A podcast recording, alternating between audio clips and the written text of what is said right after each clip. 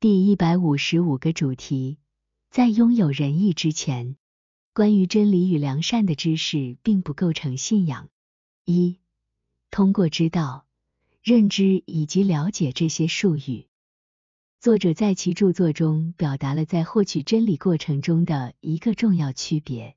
用我们语言中常用的词语表达起来很困难，不得不使用迂回的表达方式。通过知道及其对应的见识，它指的是单纯外在的知识获取，或者说是通过感官获取的外在记忆中的事实或真理，无论是来自圣经，还是来自世界和自然层面。通过认知、了解以及相应的知识，它指的是当这些事实或真理被接受并真正通过理性之光看到时，获得的更高层次。更内在、更真实的知识。如果需要为一个必要术语证明的话，那么使用“认知”和“知识”这样的词汇是有理由的。至少近期一些思辨哲学家是这样使用的。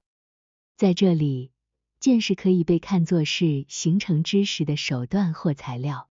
真理与良善的知识，在成为信仰之前。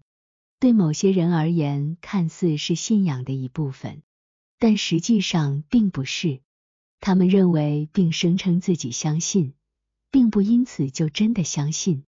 这些不属于信仰，因为他们仅仅是思维上认为是这样，而不是内心承认这是真理。在不知道他们确实是真理的情况下，相信他们是真理。这种相信实际上是与内心承认相差遥远的一种说服。然而，一旦仁义被植入，那些知识就成为信仰的一部分，但其程度不会超过其中所含的仁义。Faith 三十一，